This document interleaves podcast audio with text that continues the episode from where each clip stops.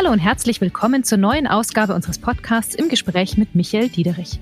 Bei mir im Studio ist wie immer unser CEO Michael Diederich. Hallo Michael. Hallo Andrea und herzlich willkommen, liebe Zuhörerinnen und Zuhörer. Und darum geht es heute. UN-Klimakonferenz. Und was tut die Bank fürs Klima? Du oder sie, Lay oder Tu oder einfach You? Warum das Du ein Baustein unseres Kulturwandels wird? Ich glaube schon, dass es dort, wo die Leute in Arbeitsgruppen, beim Brainstorming zusammenarbeiten, wo es also darauf ankommt, auf Augenhöhe zu sein, dass dort einfach eine Nähe zugelassen werden kann, die durch das Siezen künstlich verhindert wird. Auch in dieser Folge starten wir wie gewohnt mit einer Zuhörerfrage. Enka Neumann aus dem Bereich Industry Coverage Energy und Utilities fragt, in Sharm el-Sheikh findet derzeit die weltweite UN-Klimakonferenz COP27 statt. Dort treffen sich die Mitgliedstaaten, um über notwendige Maßnahmen zur Begrenzung des Klimawandels zu beraten. Was ist eigentlich unser Beitrag als Unicredit dazu? In der Tat, eine wirklich gute Frage und ich glaube, man konnte schon zum Auftakt sehen, wie bedeutsam diese Klimakonferenz dieses Jahr ist und wie viele Länder inklusive unserem Kanzler dort in Erscheinung treten. Und wir beschäftigen uns schon seit längerer Zeit damit und wir sind uns natürlich unserer Rolle als große, bedeutende Bank in Europa bewusst und wir wollen unseren Beitrag dazu leisten, den Temperaturanstieg zu minimieren. Und was bedeutet das ganz konkret, Michael? Was machen wir als Bank? Wir haben uns zum Beispiel verpflichtet, unsere eigenen Emissionen bis 2030, klingt so wahnsinnig weit weg, aber ist schon in sieben Jahren, auf Net Zero zu reduzieren. Und die Unicredit Gruppe insgesamt hat sich als Teil der Net Zero Banking Alliance, und ich glaube, wir hatten einen eigenen Podcast dazu oder wir haben darüber informiert, also wir haben uns verpflichtet, unser Kredit- und Investmentportfolio bis 2050 auf Null Emissionen auszurichten. Und lass mich hier vielleicht mal ein Wort sagen. Das, was hier so ganz profan klingt, ist für eine Gruppe unserer Größe mit einem zig Milliarden großen Kreditbuch und Anlagebuch runtergebrochen auf jeden einzelnen Kunden, auf jeden einzelnen Kredit, auf jede einzelne Beziehung eine Mammutaufgabe und ich glaube somit das Größte, was wir je angefasst haben. Hm, absolut, hast gerade angesprochen, es ist ja super ambitioniert, wenn man wirklich bedenkt, was das alles bedeutet, was das mit sich bringt. Und das ist wahrscheinlich auch ein Prozess über mehrere Jahre, wie du sagst. Wie, wie gehen wir da vor? Machen wir da Zwischenziele oder wie, wie gehen wir vor? Ja, das ist notwendig, dass wir das Ziel runterbrechen, wenn du so willst. Mhm. Und von daher ist es auch ein Prozess über mehrere Jahre. Aber deswegen auch der Hinweis, 2030 klingt wahnsinnig weit weg, ist es aber nicht. Mhm. Und 2050 klingt auch wahnsinnig weit weg, ist wenn man es ja ehrlich nimmt, auch so weit nicht mehr weg. Und wir arbeiten gerade zusammen mit der Gruppe daran, unseren Startpunkt zu bestimmen, weil das ist natürlich fundamentale Voraussetzung, um zu wissen, von wo fahren wir denn überhaupt los.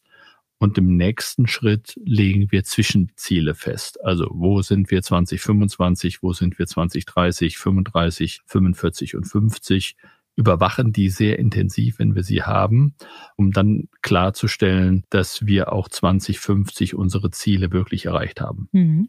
Und mal nach außen geblickt, was machen wir denn für unsere Kunden? Denn die stehen ja vor der gleichen oder vor der ähnlichen Herausforderung. Ja, genau. Die stehen vor der gleichen Frage, wie baue ich eigentlich mein Geschäftsmodell um, um all diesen Ansprüchen zu genügen. Und wir haben sehr früh zum Beispiel den HVB Branchenbarometer entwickelt.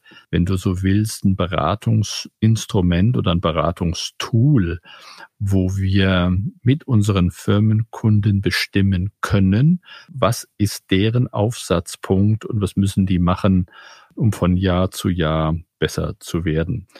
Jetzt führen wir zum Beispiel bei Corporates sektorspezifische Trainings zur EU-Taxonomie noch zusätzlich hinzu, um auch bei der Beratung der Kunden dafür gewappnet zu sein, um den Kunden dabei zu helfen. Mhm. Warum ist denn das so wichtig? Die EU-Taxonomie legt fest, welche wirtschaftlichen Aktivitäten als nachhaltig gelten, wenn man die Umweltaspekte dabei betrachtet. Die Kapitalströme in solchen nachhaltigen Aktivitäten unserer Kunden zu lenken und diese zu finanzieren, ist unser wesentlicher Beitrag als Bank zur Reduktion der globalen Treibhausgase. Und wenn ich das noch sagen darf, ich glaube, wir hatten darüber berichtet, ich darf ja auch Teil des Beirats der Bundesregierung sein.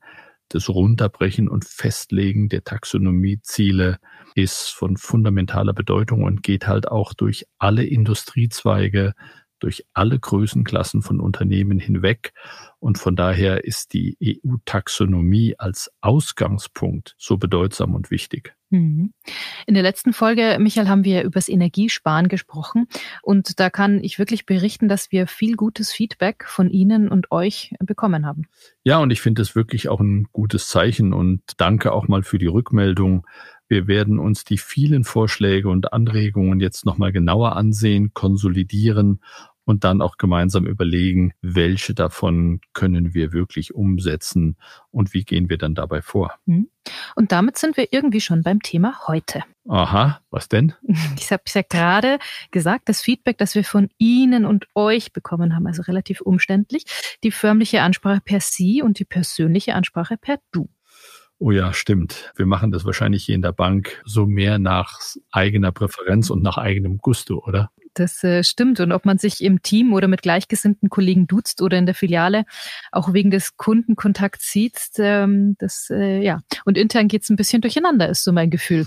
Das stimmt, wobei ich glaube, wir beide haben uns direkt von Anfang an geduzt, oder? Das stimmt, aber wir haben das ja auch in einem kleinen Vorgespräch geklärt, also beziehungsweise du hast es geklärt, weil du mir das du angeboten hast. Es hätte natürlich auch ein bisschen was mit Hierarchie zu tun, denn ich hätte es natürlich jetzt nicht gewagt, als neue Kollegin dem CEO das du anzubieten. Das gehört sich, glaube ich, nicht, oder? Das hättest du wahrscheinlich ein bisschen frech gefunden. So kenne ich dich wahrscheinlich. Und ähm, ja, ich glaube, das ist irgendwie immer noch Teil von gutem Benehmen, dass man ähm, dieses Du oder Sie gleich am Anfang irgendwie klärt und nicht jeder fühlt sich wohl damit. Und von daher gehört es, glaube ich, zum guten Ton, das am Anfang zu klären. Oder man tut das, was alle anderen auch um einen herum tun und dann ist es wieder irgendwie ganz natürlich. Hm. Dazu sprechen wir gleich im Detail mit einem echten Experten für gutes Benehmen, dem Berater und Buchautor Markus Werner. Aber es gibt ja auch einen guten Grund, warum wir das heute zum Thema gemacht haben. Ja, und ich freue mich, dass wir im Namen all meiner Kolleginnen und Kollegen im Vorstand das freiwillige Du, wenn du so willst, in der Bank einführen. Du sagst jetzt freiwillig, das heißt, man darf, aber man muss es nicht tun. Ja, so ist es. Niemand soll sich da verpflichtet fühlen und das soll auch nicht irgendwie verkrampft rüberkommen. Ja. Jeder und jede kann selbst für sich bestimmen, ob er lieber das Du oder das sie benutzen will. Ich glaube, ich mache da kein Geheimnis. Ich fühle mich mit dem Du einfach wohler und das kommt mir ganz schnell und auch unbedarft irgendwie über die Lippen. Aber wenn sich jemand mit dem Sie wohler fühlt und oder einfach so gewohnt ist, dann wollen wir das nicht irgendwie ignorieren. Mhm. Und du hast recht, du bist ja mit sehr, sehr vielen Kollegen und Kolleginnen schon im Du, sagen wir so sagen. Davon hängt es ja im Prinzip auch ab, ob sich alle im sozialen Umfeld duzen, ob man zu den Digital Natives gehört oder auf Social Media, wo ja auch gern geduzt wird. Ähm, ja, das hängt ja immer ein bisschen vom Kontext ab, stimmt's? Ja, und ich meine, es gibt natürlich eine ganze Reihe von Unternehmen und du hast sie angesprochen, gerade im Startup-Bereich, aber das ist vielleicht auch ein Generationenthema, einfach weil das sehr viele junge Leute immer sind. Aber auch bei den ganz großen Tech-Unternehmen, nimm Google, da ist es, glaube ich, gang und gäbe. Aber auch, und nicht, dass es dann heißt, naja, ihr habt euch nur die rausgesucht, die da gerade zu passen, auch große Traditionsfirmen, nimm eine Allianz oder mhm. ein Otto, ja, bei denen ist es du auch an der Tagesordnung. Mhm, absolut. Bei uns in der Bank, ich hatte es ja gerade schon gesagt, hört man das Du ganz oft, wenn man durch die Büros geht. Deswegen fragen sich vielleicht jetzt viele unserer Kollegen und Kolleginnen, warum das Du überhaupt offiziell eingeführt wird. Genau das haben wir unseren Head of People and Culture, Christoph Auerbach, gefragt. Das hat mehrere Gründe. Wir befinden uns aktuell ja mitten in unserem Kulturwandel wir werden diese Woche dazu am Donnerstag, am 17.11. ja auch unseren Culture Day veranstalten. Und da geht es natürlich um unsere drei zentralen Werte, Integrity, Ownership und Caring. Und bei dem Kulturwandel natürlich auch darum, wie gehen wir miteinander um, wie sprechen, wie kommunizieren wir miteinander. Und deswegen wollen wir mit dem Wechsel zu dem freiwilligen Du ein Signal senden, dass wir alle diesen Wandel weiter vorantreiben. Und das heißt eben auch dazu einzuladen, auf die persönliche Ansprache mit dem Vornamen, mit dem Du zu wechseln. Und dieses Du, das wollen wir dann nicht nur intern verwenden, sondern wir wollen es auch nach außen tragen. Nicht, was unsere Kunden angeht, aber sehr wohl, was das Recruiting, das Employer Branding und auch die Kommunikation mit unseren Bewerberinnen und Bewerbern betrifft. Danke, Christoph. Die UniCredit-Gruppe duzt ja schon eine Weile zumindest auf Italienisch in der internen Kommunikation.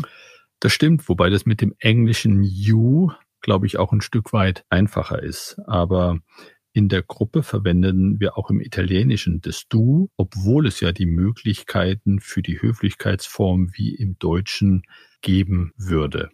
Auf jeden Fall wünschen wir uns, dass wir für die HVB den gleichen persönlichen Kommunikationsstil, wie wir ihn in der Gruppe haben, im Italienischen verwenden in Italien oder aber auch im Englischen haben. Perfekt. Was spricht denn sonst noch für das Du deiner Meinung nach, Michael?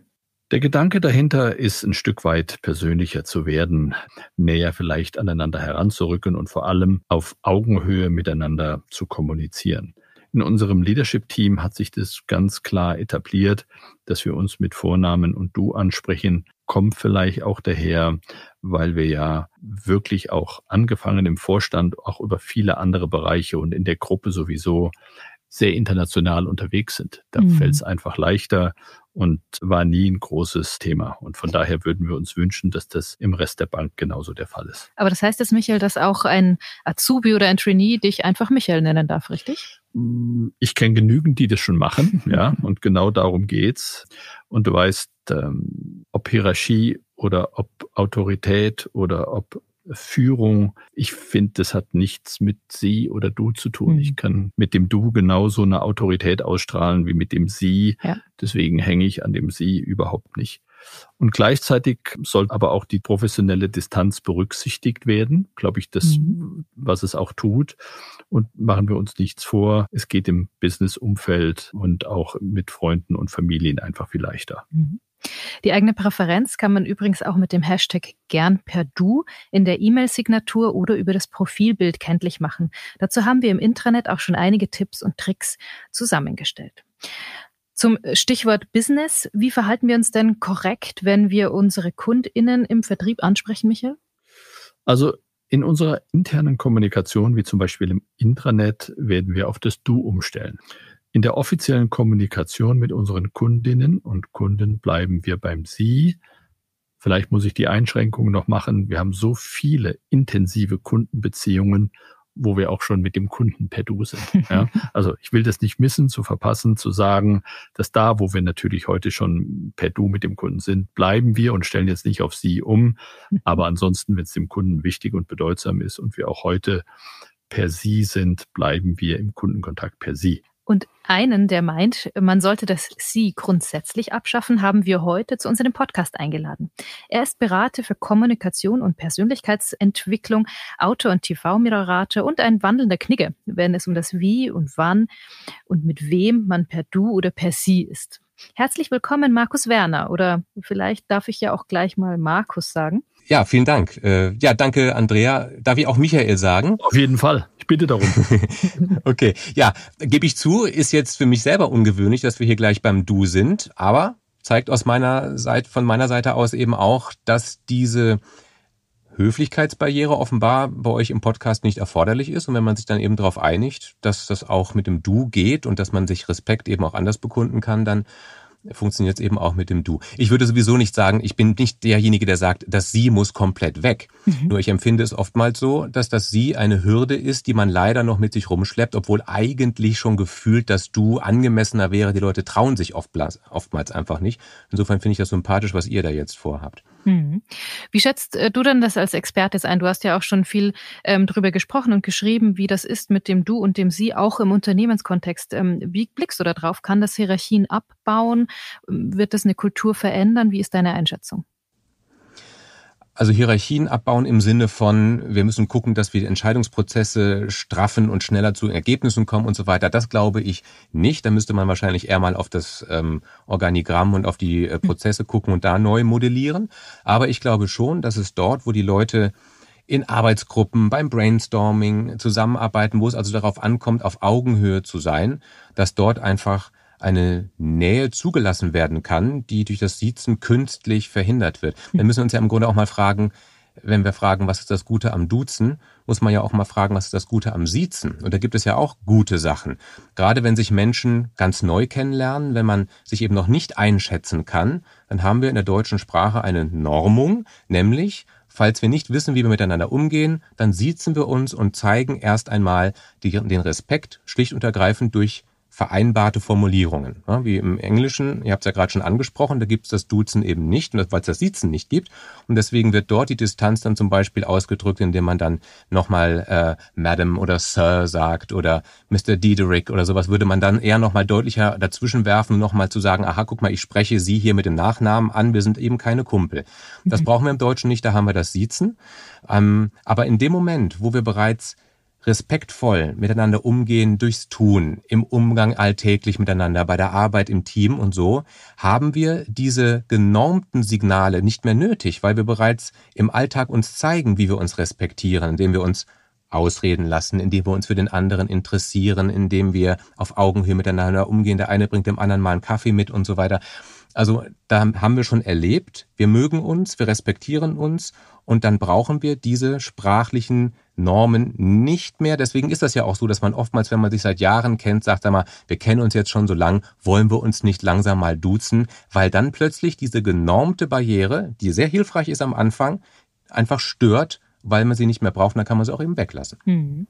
Wie ist denn jetzt, wenn es Kolleginnen oder Kollegen gibt, die sagen, oh, ich fühle mich nicht so wohl mit dem Du, äh, darf man das ablehnen oder wie kann man das ablehnen? Geht das?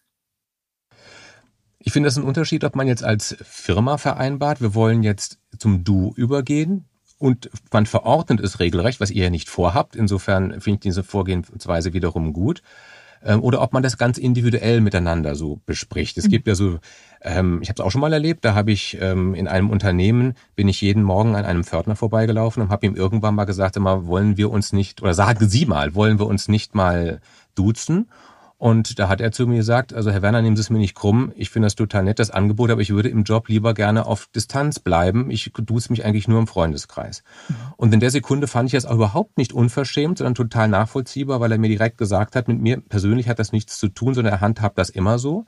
Und es kann eben dann auch in solchen Fällen einen guten Grund geben zu sagen, ich möchte das nicht. Und insofern ist es, glaube ich, für ein Unternehmen dann die Herausforderung, den Leuten deutlich zu machen, warum machen wir das eigentlich mit dem Duzen? Eben nicht, um eine künstliche Nähe und Kumpelhaftigkeit zu schaffen, sondern um eine Barriere einzureißen, die eigentlich gar nicht mehr benötigt und nicht mehr gewollt wird. Und wenn es dann doch mal Einzelfälle gibt, in denen die Leute sagen, also ich fühle mich damit irgendwie nicht wohl, irgendwie passt das nicht, dann finde ich es auch völlig in Ordnung, dass man das dann signalisiert und das muss man dann halt einfach nur nett begründen und nicht im Sinne mhm. von, wie bitte, äh, was, was maßen Sie sich hier an oder so, sondern man kann das ja auch nett von seiner Seite aus dann erklären, dann, dann äh, zerbricht man da auch kein Porzellan. Hm. Du hast vorher schon ein bisschen angedeutet, was die Vorteile sind äh, von der Ansprache per Du. Du sagtest im Brainstorming zum Beispiel äh, hat man diese künstliche Hürde nicht mehr. Gibt es da andere Beispiele? Wo hilft denn das Du im Arbeitskontext? Ja, also überall dort, wo anders als bei einem Pförtner, wie ich gerade schon erwähnt habe, beispielsweise die Leute ständig sehr vertrauensvoll miteinander umgehen, wo es eben nicht so diese Hürde von darf ich das jetzt mhm. äh, gebrauchen kann, sondern wo man wirklich einfach sagen kann, komm, hier geht nichts kaputt, wir sind auch in einem Vertrauens ähm, Forum sozusagen, also da, wo wir wirklich auch frei sprechen können. Und zum freien Sprechen gehört meines Erachtens dann eben auch diese Gelassenheit, so wie in der Familie und im Freundeskreis, auch wenn Kollegenkreis nicht automatisch Familie ist, dass man hier einfach alles, was Hürde ist und nicht mehr gebraucht wird, einfach beiseite lässt. Das kann ja nur der Kreativität und der, ja, auch der Geschwindigkeit, in der Effizienz nur förderlich sein, wenn sich damit alle wohlfühlen. Mhm. Wenn wir jetzt so wie wir umstellen auf das ähm, sozusagen Standardanrede per Du, wo siehst du denn die Herausforderung? Gibt es da was, auf das wir achten sollten? Also ich würde euch empfehlen, wirklich sehr klar zu machen, warum ihr das macht.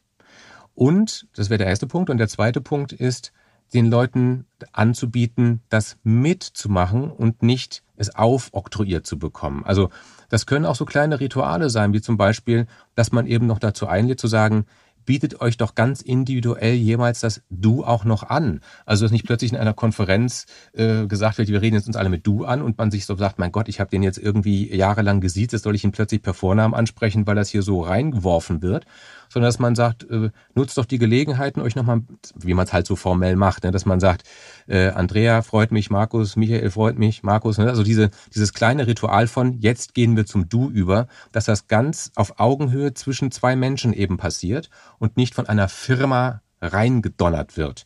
Ich glaube, das wäre wichtig dass man das als zwischenmenschliches Ding und nicht als Firmending begreift. Mhm. Und dann werden wahrscheinlich, wird das Eis ganz schnell brechen, weil ich bin davon überzeugt, ihr habt es ja auch schon so angesprochen, es ist ein Bedürfnis unter den Mitarbeiterinnen und Mitarbeitern und deswegen rennt ihr da möglicherweise bei den allermeisten ja ohnehin offene Türen ein. Und ähm, umso mehr macht es dann ja Spaß zu sagen, heute habe ich mit diesem und derjenigen umgestellt auf das Du, anstatt die Firma hat das jetzt gesagt, ab äh, 0 Uhr gilt das. Hm. Noch eine Frage vielleicht in die Zukunft gerichtet. Denkst du denn, dass sie stirbt irgendwann aus? Also es kommt ja tatsächlich immer mehr, dass du, wir haben das alle beobachtet, du sagst das auch. Glaubst du, dass sie hm, wird sich halten oder gibt es das in 50 Jahren oder so nicht mehr? Ah, eine sehr spannende Frage. Ich glaube, dass das von Faktoren abhängt, die wir oftmals nicht äh, vorhersehen können. Wir sehen es ja jetzt beispielsweise, was mache ich jetzt eine kleine Anekdote aus dem Journalistischen, wo ich ja herkomme. Dort sehen wir, dass wir Leute im Social-Media-Bereich duzen, weil das da so üblich ist.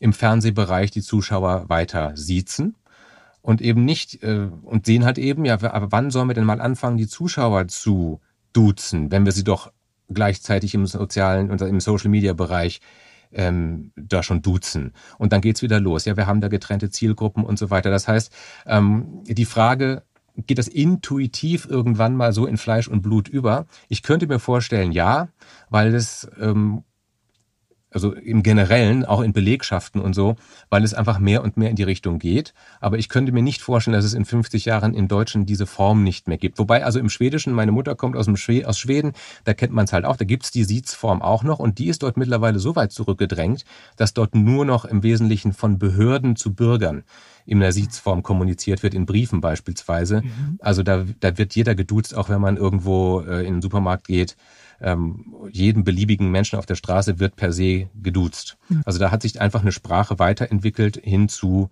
Randbereichen. Und ich könnte mir sehr wohl vorstellen, dass genau in so förmlichen Sachen, gerade wenn der Staat zur Bevölkerung kommuniziert, wo ich ja bewusst eine respektvolle Distanz brauche, weil der Staat ja weiter Eingriffsrechte hat, dass genau dort das Siezen noch lange bleiben wird.